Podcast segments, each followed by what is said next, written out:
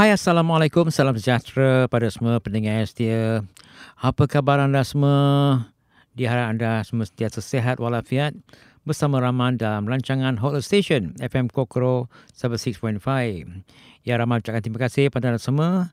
Sama-samalah kita gembira dengan rancangan yang diadakan ini. Mudah-mudahan kita dapat mempelajari sedikit sebanyak tentang apa yang dalam cerita, dalam topik-topik rancangan pada minggu ini. Hari ini 11 Februari bersama dengan 20 Rajab.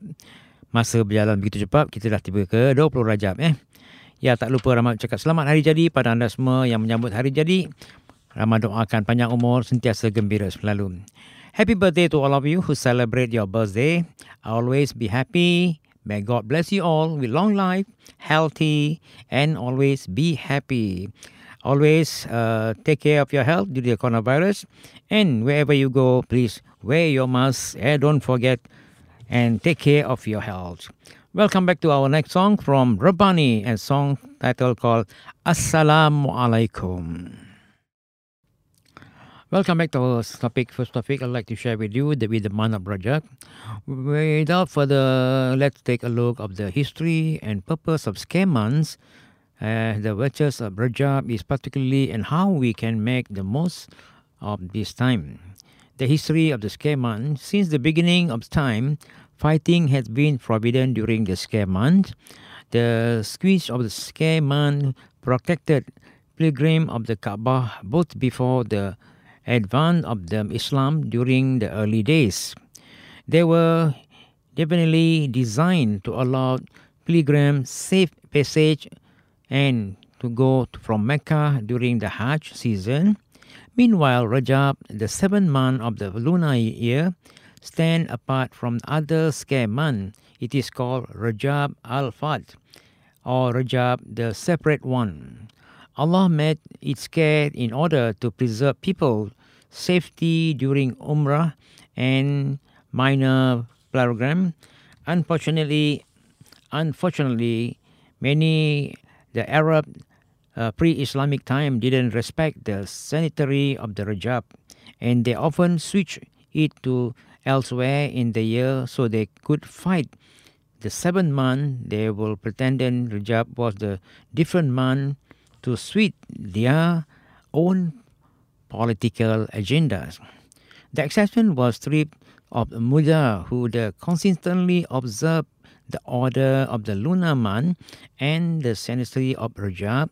This when the Prophet Muhammad SAW was confirming the scare month of, for us. He named it Rajab was Muda and comparison knew to saw the mean seven month of lunar new year. So the purpose of the second month, the mention about the scare month, allowed pilgrim to travel safely to and from the Holy Land, this particular purpose is less relevant today when we don't need a whole month to travel to Mecca. So now we are safe to travel on the month of the Rajab to Mecca for the Umrah. Eh? So our deed weighed heavier on the scale during the four months. Allah command us do not wrong yourself during them. The noble in Quran said, because it is graver to commit to sin during a scaman, equally it become more rewardable to perform a good deed. So we need to be extra vigilant in everything we do and say this Rajab and extra keen seeking to Allah pleasure. Well, this is good about that. So hopefully in the month of Rajab, it's good to do fasting and to do all good thing of Islam uh, rule in Islam. Welcome back to next song from Raihan, a song title called Al Hijrah, and from Saujana, Suci Sekeping Hati. Ya, pendengar setia, balik kita topik yang kedua nak cerita sedikit tentang pelaburan Uh, di negara Johor di mana syarikat termuka minyak dan gas serta petrokimia Dialog Group Berhad menyediakan pelaburan tambahan uh, bagi membangunkan fasiliti perkhidmatan di Pengerang negeri Johor. Perkara ini dimaklumkan oleh Menteri Besar Johor Dato' On Hafiz Ghazi selepas menerima kunjungan pengurusan tertinggi syarikat berkenaan pada masa itu. Menurut On Hafiz, pelaburan tambahan itu disediakan melalui tiga fasa untuk di pembangunan fasiliti perkhidmatan di Pengerang melalui Mori Matsu Dialog Malaysia Sendirian Berhad dan syukur Alhamdulillah uh, berkesempatan menerima kunjungan pengurusan tertinggi dialog itu antara syarikat termuka minyak dan gas serta petrokimia. Sumbangan dialog amat signifikan dalam ekonomi Johor terutama melalui pelaburan uh, untuk membangunkan terminal-terminal laut dalam Pengerang dari 20, 2011 hingga 2021 dan dipahamkan mereka menyediakan pelaburan tambahan melalui tiga fasa untuk membangunkan fasiliti perkhidmatan Pengerang menerusi hantaran baru-baru ini. Alhamdulillah turut hadir pada pertemuan itu ialah pengurusi eksekutif uh, Dialog Grup Berhad dan juga pengarah bebas Dialog dan juga ketua hubungan antara kerajaan Dialog Grup tersebut serta rakan-rakan lain yang dalam grup itu. Kerjasama seumpama ini bukan sahaja dapat menyediakan lebih banyak peluang bekerjaan malah akan meningkatkan pemindaan teknologi dan ilmu kepada syarikat-syarikat dan pekerja tempatan turut berharap supaya negeri sentiasa dapat menarik lebih banyak pelaburan yang berkualiti di masa akan datang. Selepas prestasi yang memberangsangkan ini, tahun lalu kerajaan negeri berhasrat untuk terus meningkatkan tahap pelaburan di tahap pelaburan di negeri Johor. Sememangnya Johor dapat menarik lebih banyak pelaburan yang dapat menyumbang kepada pembangunan negeri sekaligus meningkatkan taraf ekonomi bangsa Johor di masa hadapan. Syabat kita ucapkan pada uh, rakan-rakan dan juga pada menteri yang berusaha menaikkan taraf negeri Johor. Mudah-mudahan kita doakanlah supaya negeri Johor akan capai mendapatkan status yang lebih tinggi untuk masa hadapan. Ya rakan-rakan, apa kata kita dengar lagu seterusnya daripada Ashira dengan lagu Diombak Resah dan diikuti oleh Anak Rimau, Pentas Dunia. Sama-sama kita gembira hingga akhir rancangan pada hari ini. Hai pendengar setia, balik kita pada topik seterusnya. Ramah nak cerita tentang Syarul Anwar Zain yang mana sempena hari kelahirannya besok 15 Februari yang merupakan seorang penyanyi lelaki Malaysia. Beliau merupakan adik kepada penyanyi Zainal Zain dan merupakan anak kedua daripada lima adik-beradik. Antara lagu-lagu beliau yang hit seperti Keabadian Cinta, Sesucinya Cintamu, Lelaki Ini dan terbaru sedetik lebih. Anwar dikatakan antara artis tempatan yang menerima bayaran tertinggi dengan nilai kira-kira RM50,000 kabarnya untuk mempersembahkan sebanyak tiga lagu bayaran kepada Anwar mampu memecah lebih RM20,000 dengan menggunakan minus one. Adik kepada penyanyi itu merupakan orang yang terawal yang giat di dunia hiburan pada zaman remaja apabila beliau telah menghasilkan album duet bersama Elina ketika itu lagu yang amat diminati ialah Kain Pelekat. Eh? Namun begitu, perjuangan pasangan duet ini akhirnya terpaksa dibuburkan atas sebab yang tidak dapat dielakkan setelah berjaya seni Anwar tidak dapat diteruskan. Anwar mengambil keputusan bekerja sebagai pramugara bersama syarikat penerbangan Malaysia Airlines pada penghujung 80-an.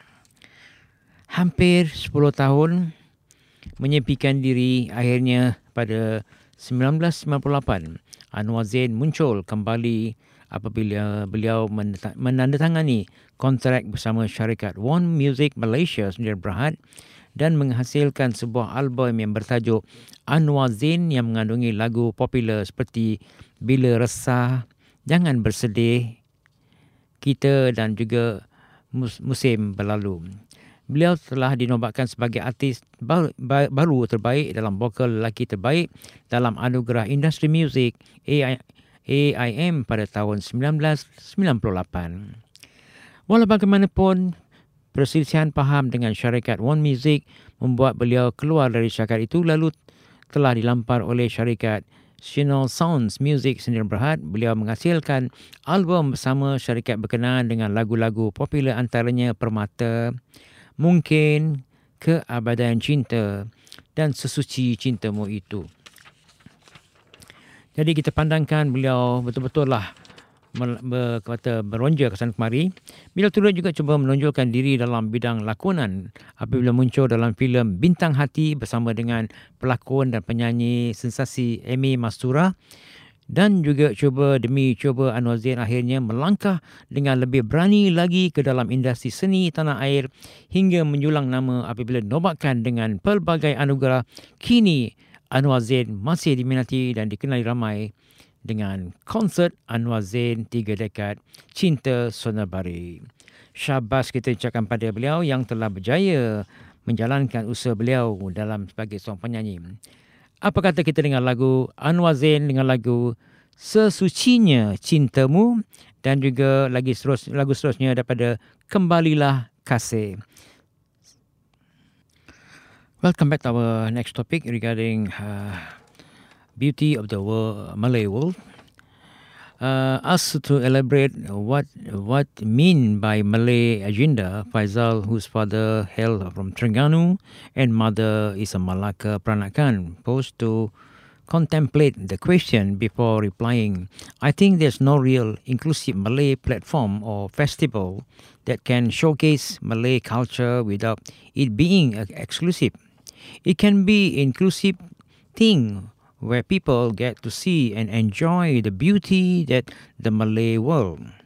Expressing the earnest, the continuous, we want to curve a space that says Malay are incredible too, and that uh, the culture is also beautiful, and perhaps from there people will understand more about the Malays, their want, desire, and appreciation. And on the Malay side, he added that they'll have more confidence and greater connectivity to the outside. And also, I think this is what they have been deprived of because of this extremist trendiness that just end up cutting people off from the Malay narrative.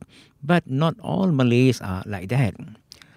Fashionably, Faisal, who has background in economic and international study from Warwick University, England, continue the Malays are also fond of loving and want to express themselves through culture.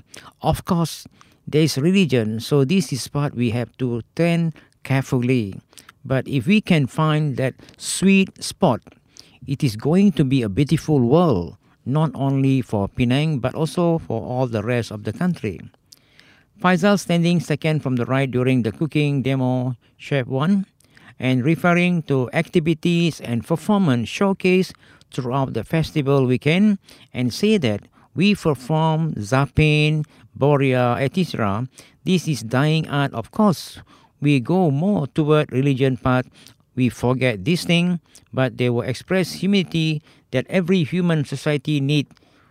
If we lost this, what do we have?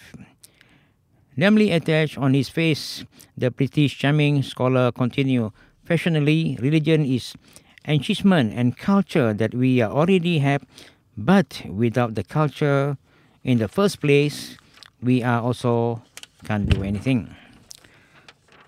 This is what we are trying to break back to the compass identity of the Malay, we need to curb the space. We can bring back that identity platform for the Malays to the ownership in something. Well, well, this is something about beauty of the Malay world. Welcome back the next song from Hijaz, a song title called Rumaku Syurgaku, and from Intim, Jangan Kita Lupa. Hai pendengar setia, ramai ucapkan terima kasih pada anda semua yang telah bersama Rahman menyediakan rancangan From Overseas Malaysia ini. Diharap anda telah gembira dengan lagu-lagu yang diputarkan dan berita-berita ringkas daripada Rahman. Ya, rakan-rakan, kita harap anda sentiasa menjaga kesihatan anda, memandangkan cuaca yang tak tentu hara ini. Jadi, kalaulah anda mendapati kesihatan badan anda tak berapa sempurna, diharap dengan segeralah pergi mendapat rawatan di hospital yang berdekatan dengan anda. Dan kiranya anda keluar berjalan-jalan dan pergi shopping dan sebagainya, jangan lupa lah pakai mask dan kalau balik tu basuh tangan dan basuh komo mulu eh. Jadi ini salah satu perkara yang untuk kebaikan anda. Ya, apa kata kita dengar lagu akhir kita daripada Raihan dengan lagu Thank You Allah. Dan kita berjumpa berjumpa lagi minggu hadapan. Bye bye.